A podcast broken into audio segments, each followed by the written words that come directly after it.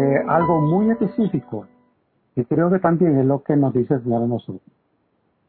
Cuando nosotros queremos seguir a Jesús, Jesús también nos dice, vete a tu casa, a los tuyos, y cuéntale cuán grandes cosas el Señor ha hecho contigo.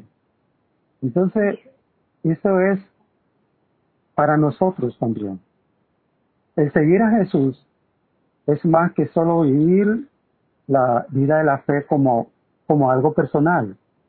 El Señor quiere que también vayamos y le contemos a otros lo que el Señor ha hecho en nosotros. Un testimonio, como, como vemos que hacía el apóstol Pablo cuando estaba haciendo su ministerio de evangelismo o cuando este hombre que había sido liberado de los demonios contaron su testimonio. Un testimonio es algo que uno puede contar a otros porque es testigo lo que dice y su testimonio es creíble. ¿Por qué? Porque su testimonio no hay contradicción entre, entre las palabras y los hechos. No hay inconsistencia entre lo que dice y la realidad. Y tercero, porque un testimonio no da lugar a la duda razonable porque se puede comprobar que lo que esa persona dice es real, que el testimonio es real. Aunque no todos los cristianos tengamos un testimonio impactante, quizás eh, el Señor no, no, no, nos libró de la droga, no, no nos libró de, de, eh, eh, el alcoholismo, o, o, que no nos libró de ser delincuente o maleante o asesino, que aunque nosotros no tengamos un testimonio impactante, sin embargo, todos nosotros tenemos un testimonio, un testimonio que podemos contar, porque tenemos la salvación que el Señor obró en nosotros. En 2 los Corintios 5, 17 dice si alguno está en Cristo, nueva criatura es. Las cosas viejas pasaron, todas son hechas nuevas. Entonces nosotros tenemos un testimonio que contar. Cada persona que tiene a Cristo tiene algo que decir sobre un antes y un después. Un antes de tener a Cristo y un después de tener a Cristo. Así que cada uno de nosotros puede contar del cambio que Cristo ha hecho en nuestra vida.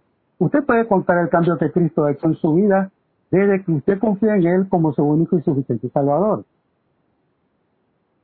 Pensando en esto que puede, podemos compartir, podemos compartir el gozo o el contentamiento que ahora tenemos como cristianos en todas las circunstancias de nuestra vida.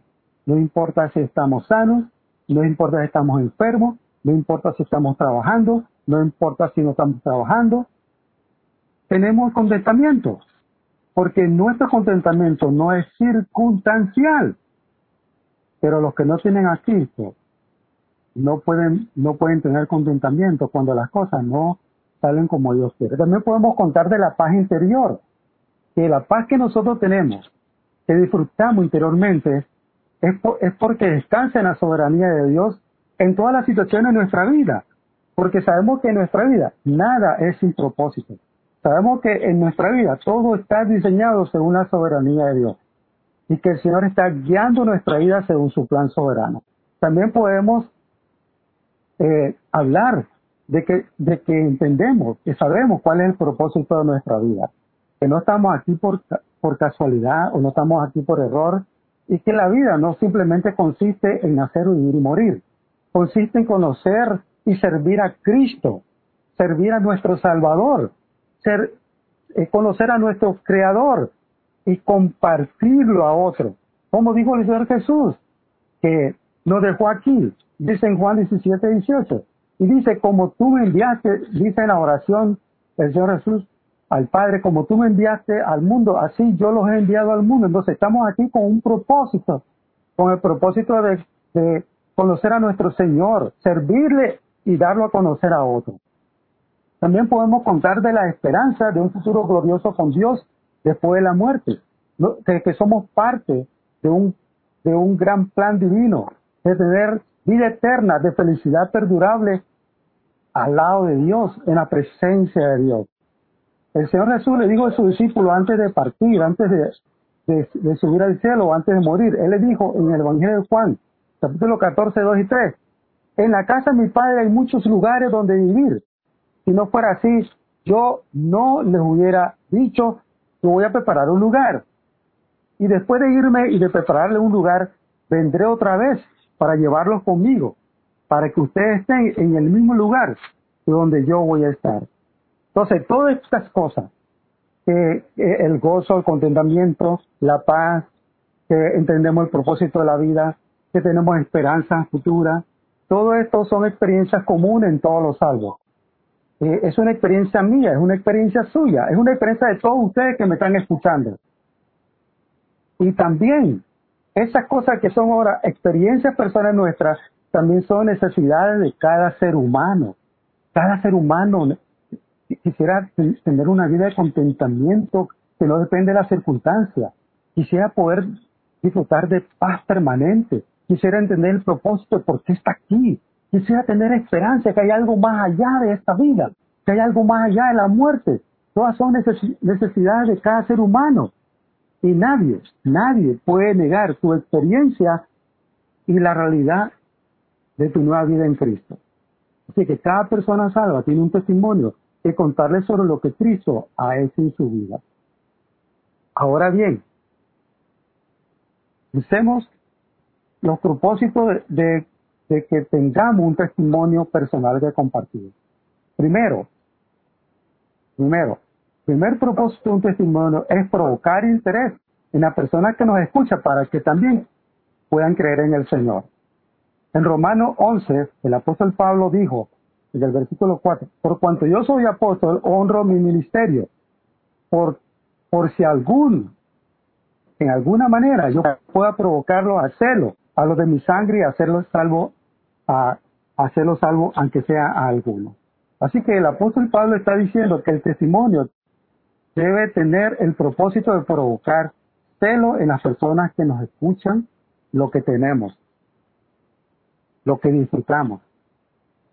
cuando, el apóstol estaba hablando de que él quería provocarle celo a los de su sangre, a su familia, a sus hermanos, a sus compatriotas, a, a, los demás israelitas, en el caso de nosotros a los panameños, a su familia, a sus amigos, a, a sus compañeros. Usted con su testimonio debe provocar celo en ellos. ¿Qué quiere decir? Debe provocar querer tener y ser como ustedes.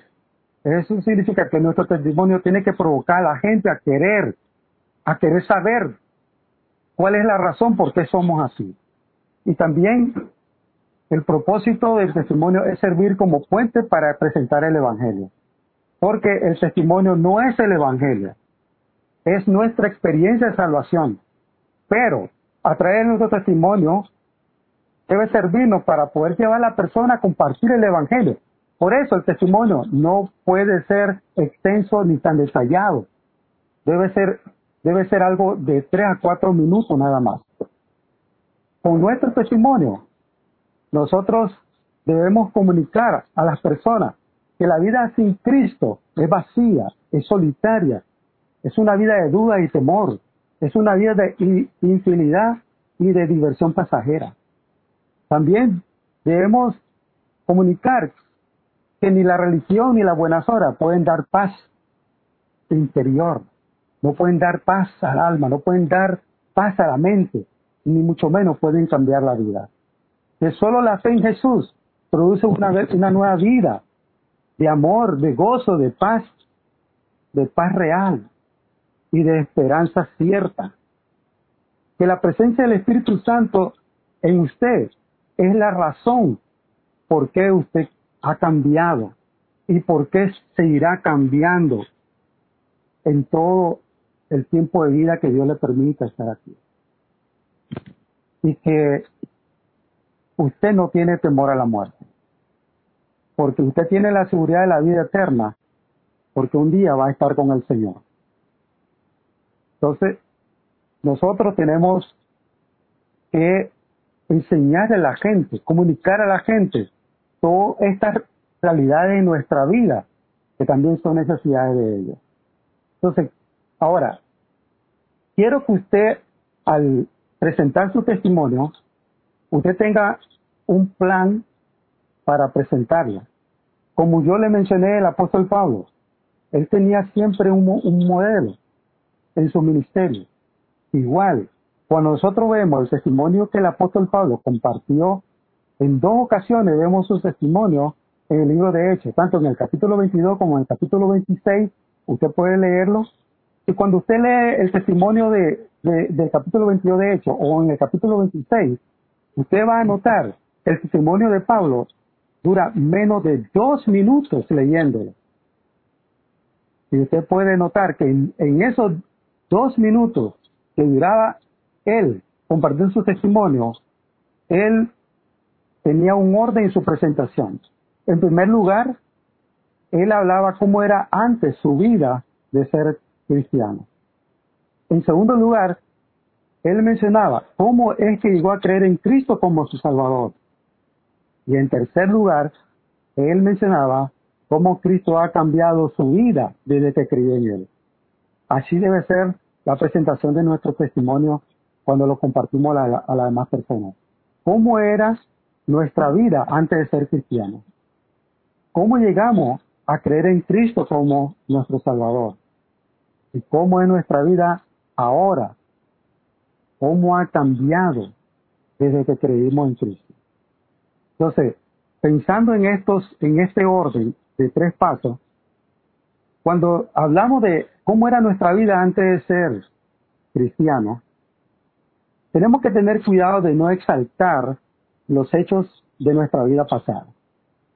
No tenemos que contar los detalles de cuán malos, cuán pecadores éramos, como que nos estuviéramos deleitando en lo que fuimos. No debemos, no, no, debemos aparentar que nos estamos glorificando en nuestra vida pasada. No. La verdad que el énfasis no debe ser en lo que fuimos. Más bien, el énfasis de su vida pasada debe ser contar su falta de amor, su falta de gozo, tanto su falta de amor en, amar a, los demás, como la falta de amor que usted sentía en su vida, que nadie le amaba, su falta de gozo, su falta de paz y su falta de esperanza. También puede contar que en su vida antes de ser cristiano, su temor a la muerte, su miedo a morir, su sentimiento de soledad, su insatisfacción con las cosas materiales. Por lo menos no duró mucho tiempo. Cómo era su vida tan disoluta, pero sin satisfacción. Cómo tenía una vida religiosa, pero a la vez estaba frustrado con su religión porque nada le ofreció no le cambió su vida y no le dio, no, no le dio una, una vida nueva, una seguridad para la vida presente. Su vacío interior. Todo esto que era la vida nuestra antes de ser cristianos es lo que las personas necesitan escuchar. Luego, compartirles cómo es que llegamos a creer en Cristo como Salvador. Tenemos que hacerle ver a las personas que lo primero es que fuimos conscientes de nuestro pecado y fuimos conscientes de nuestra culpa. Y, que esa vida de pecado nos privaba de una relación verdadera con Dios. Que entendimos que necesitamos el perdón de nuestros pecados. Que entendimos que Cristo tomó y recibió el castigo que, que usted merecía. Que Cristo murió, dio su sangre para comprar su perdón. Todo esto usted se lo está contando a la persona como su descubrimiento, como, como aquello que llegó a entender. Y llegó a entender que en su muerte, en lugar suyo, Dios ofrece perdón y vida eterna al que se arrepiente de sus pecados y confía en Cristo. Y que usted decidió aceptar por fe en Jesús el ofrecimiento de Dios de perdonar sus pecados y darle la esperanza a la vida eterna. Todo eso usted lo cuenta, cómo llegó a creer en Cristo como su Salvador. Y luego, tercero, cómo ha cambiado su vida desde que usted creyó en el Señor. En Hechos 11, verso 26, dice que a los discípulos se le llamó cristianos ¿Será que se le llamó cristianos porque ellos reflejaban en su vida a Cristo? ¿Será que se le llamaba cristianos porque no solo hablaban de Cristo, sino que en ellos se, reflejaba el carácter y la vida de Cristo? Creo que sí. Así que si, si, si la gente llamó a los discípulos, les llamó luego cristianos, nos podían a nosotros llamar cristianos solo porque ven nuestra vida sin tener que decirle nada a las personas y decir, esa persona es cristiana. Estamos reflejando a Cristo en nosotros. Estamos reflejando a Cristo en nuestras palabras. Estamos reflejando la vida de nuestro Señor en nuestra conducta, en nuestro comportamiento. Bueno, los cristianos debemos tener un testimonio que hable por nosotros, sin palabras. Así que eso es lo que estamos diciendo, cómo ha cambiado nuestra vida desde que creímos en Cristo que tenemos una nueva vida. Una nueva vida porque nuestro carácter, nuestra conducta ha experimentado un cambio. Ya no somos lo que fuimos. El Espíritu Santo que nosotros nos está cambiando constantemente. Eso es lo que se llama crecer en la fe. Significa ir cambiando. ¿Cómo ha cambiado nuestro matrimonio? Si en un caso usted estaba casado. ¿Cómo ha cambiado su matrimonio con su pareja? cómo ha, cómo ha, habido cambios en su familia, cómo usted ha cambiado como padre o como hijo, o como esposo, o como esposa, como madre, como hermano o hermana. Cómo su vida ha cambiado en su trabajo, con sus deberes, que ahora usted llega, llega a su trabajo para cumplir con, por lo que se le está pagando. Cómo usted ha cambiado con su jefe, respetándole, no burlándose de él. ¿Cómo usted ha cambiado con sus compañeros? En sus estudios, ¿cómo usted ha cambiado con su maestro, con sus compañeros, con sus notas, sus calificaciones? En la iglesia, ¿cómo usted es con sus hermanos? ¿Cómo usted ahora está sirviendo al Señor? ¿Cómo está poniendo sus dones para, para servir a otros, para servir a Dios? ¿Cómo usted ahora es fiel con sus diezmos, con su fidelidad a Dios? cómo usted ha cambiado con sus amistades, cómo el Señor ha cambiado, le ha dado nuevos amigos, ha dejado aquellos amigos que le van por, por eh, el camino ancho. Y ahora el Señor le ha dado unos nuevos amigos que, que ayudan en su nueva vida de fe. Así que cuando hablamos de, de cómo ha cambiado nuestra vida de que creímos en Cristo, hablamos a las personas de lo que nos ha sucedido. Y también de los nuevos deseos que ahora tenemos. Que ahora tenemos amor, un amor especial a Dios que no teníamos antes de haber creído en el Señor. Y no solo amamos a Dios, sino a las demás personas. Y que por eso le compartimos nuestro testimonio de salvación. Como antes teníamos tanto desinterés en la Biblia, y ni siquiera queríamos ni abrirla, y, si la abríamos nos aburría o no la entendíamos. Pero como ahora el Señor nos ha puesto un deseo de leer la Biblia y de compartirla a otras personas. ¿Cómo, ¿Cómo ahora hablamos con Dios por medio de la oración? ¿Cómo el Señor ha puesto ese sentir en nosotros de acudir a Dios en oración constantemente? ¿Y cómo el Señor ha puesto en nosotros el deseo de hablarles a otros de Cristo y el deseo de unirnos a una iglesia? De serle obediente en todo en Hechos 4, verso 13, aquellos que estaban juzgando a, los apóstoles Juan y Pedro, dice que ellos se maravillaron viendo el de nuevo de Pedro y de Juan, sabiendo que eran hombres sin letra y del vulgo. Se maravillaban y le reconocían que habían estado con Jesús. ¿No te eso? Le reconocían que habían estado con Jesús. Cuando uno camina con Jesús, las demás personas se van a dar cuenta. Porque con sus palabras, con su vida, con sus hechos, van a ver reflejado con quien usted ha, estado. todas las personas tienen que relacionarnos a nosotros con a quien seguimos. Van a reconocer en nuestra vida que somos cristianos, por nuestras conversaciones, por nuestros temas que conversamos, por nuestro carácter, y nuestro comportamiento va a reflejar una vida diferente al resto de las demás personas. Y esto, como dijo el apóstol Pablo en Romanos 11, eso va a provocar a las demás personas a querer tener lo que nosotros tenemos y a querer ser como nosotros somos. Nuestro testimonio que debiera provocar a otros a querer ser cristianos. Nuestro testimonio, cuando se presenta un testimonio como este, seguro que esto va a abrir las oportunidades para que demos testimonio de la razón por qué somos así. Que la realidad de nuestros cambios, la realidad de lo que somos, es la presencia de Cristo en nuestra vida. Quiero animarles, hermanos, en este año nos, eh, nos interesemos oremos para que podamos compartir, compartir nuestro testimonio con otras personas. Que Dios le bendiga.